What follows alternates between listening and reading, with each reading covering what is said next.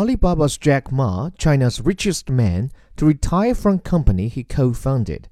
Alibaba's co-founder and executive chairman Jack Ma said he planned to step down from the Chinese e-commerce giant on Monday to pursue philanthropy in education, a changing of the guard for the 420 billion US dollars internet company.